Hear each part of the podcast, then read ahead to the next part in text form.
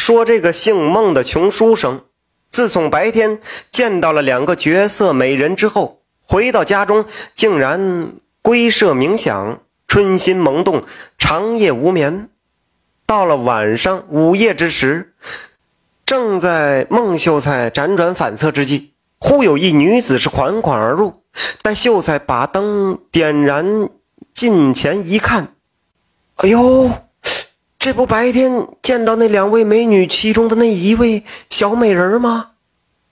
孟秀才是喜不自持，还没弄清楚原委呢，就一步迈了上去，想拥抱这位绝色美女。这位美女吓得是连连退后，口中赶忙分辨说道：“哎，你你等会儿，你弄错了，哎，妾非毛遂，乃曹秋生。”据说呀，我我我不是来这个自荐的啊，我是来给你保媒拉纤儿的啊。是这个十一娘看上了你，愿你愿与你永结百年之好。这个书生听到这儿愣了，呃，这怎么回事啊？三娘连忙取出十一娘赠给他的那只金钗，递给书生啊，就说看没，这个定情信物都给您带来了。书生一看是大喜过望，立刻就对天发誓：“啊，麻烦你回去告诉十一娘，我这一辈子若娶不到她，我宁愿打一辈子光棍。”等三娘离开后，孟生好不容易是挨到天亮，匆忙就找媒人备好礼物，前去范家正式提亲。果然，范夫人根本看不起这门穷苦的人家的亲事。当场就回绝了。十一一听，难过的要死啊！毕竟这个古代它不像现在啊，古代这个伦理纲常呢，女子讲讲讲究的是从一而终。他既然答应了三娘与梦生缔结姻缘，照理他今生今世就不应该再嫁旁人。又隔了一段时间，一户有钱有势的人家也看上了十一娘，生怕提亲不被接受。同时还找了一位大人啊做保媒，范老爷是嫌贫爱富，攀权富贵，根本不顾宝贝女儿非死不从，执意就定下了那门亲事。到了成亲这天，刚烈的十一娘真的用一条绳子就把自己给吊死了。这孟秀才一听啊，是悲痛万分，趁着夜幕降临。他偷偷跑到了十一娘的坟头，是抱头痛哭啊！就在孟公子哭得死去活来的时候，觉得背后有人，回头一看，却是那位冰美人风三娘。风三娘乐呵呵的对他说：“这下啊，这个姻缘可忘了啊！”说着说着。风三娘命安公子赶紧把十一娘啊，赶紧挖出来。这孟公子一听啊，你你要干嘛呀？你要把我俩埋一块儿啊？我还不想死呢！快快快，叫你挖就挖，别废话啊！就这样，把十一娘的尸体挖出来之后，两个人心急火燎的啊，把这个十一抬到了孟公子家中。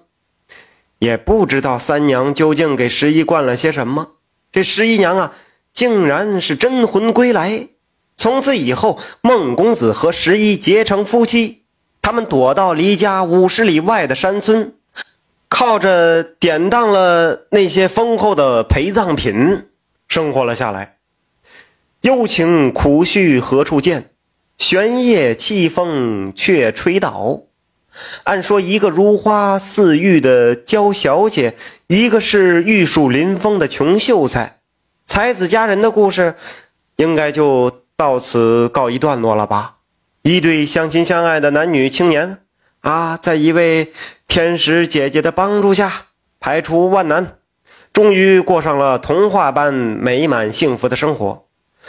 可是，偏偏故事到这儿打了一个弯儿啊，整出一个。令人悲喜交加的男女浪漫爱情故事，这里才算让人看清楚了背后那个被人拴得死死的禁忌之恋的结。是死劫。好不容易安定下来的十一小姐啊，害怕再次失去这个情同姐妹的闺中知己。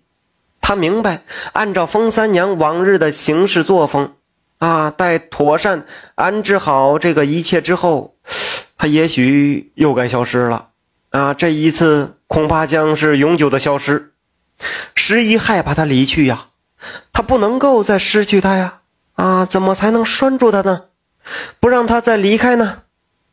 就在这么一个有月亮的晚上，啊，范十一娘是心生一计，她先用巧言巧语将三娘灌醉了，然后让自己的丈夫孟公子入室玷污了她。你说这个？范十一娘应该改个姓，改姓缺合适啊，叫缺失一根筋儿，竟让自己的丈夫睡自己的闺蜜，嗯，这可能就是留下风三娘最好的办法了。呃，反正她当时是这么认为的。可悲可恨的是，范十一娘啊，可怜可叹的风三娘子，可怒可怨的猥琐秀才孟书生，酒醒之后。三娘是伤心欲绝，但是还是把自己的身世啊一五一十的都告诉了十一了。说妹子啊，你可可把我给害苦了。我本是山中一修行的狐仙，如果不破色戒，我就能得道升上第一重天。哎，都怪自己呀！谁叫我迷上了你的美丽，作茧自缚。哎，算了，这个昨晚之事啊，兴许是我这个命中之劫吧。或许这也是没有办法的事儿。只是啊，我还是不能留在这里了。十一呀，十一呀，你福泽绵长，自己保重吧。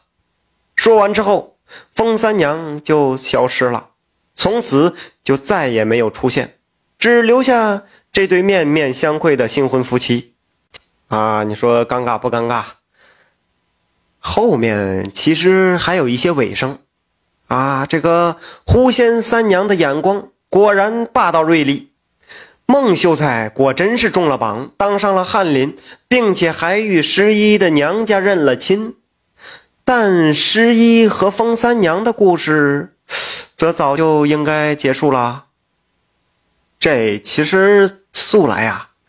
尤其是女性同性之恋，想想这没法说啊。可是这段惊世骇俗的人狐之恋，却着实是唏嘘呀。想一想，谁又能猜到呢？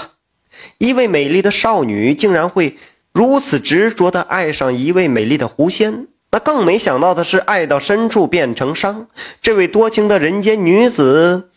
为了占有爱，竟然会动用世间最冷血的手段。这这十一这男女通吃啊！最可恶的就是那个半夜三更啊，偷偷摸进三娘房间的准翰林秀才孟生，丢人呐！啊，天下无耻的读书人！呵呵，这个蒲公笔端之辛辣和尖锐。着实令人忍俊不禁呐！感谢您的收听，想继续收听下一集的，那就点个关注吧。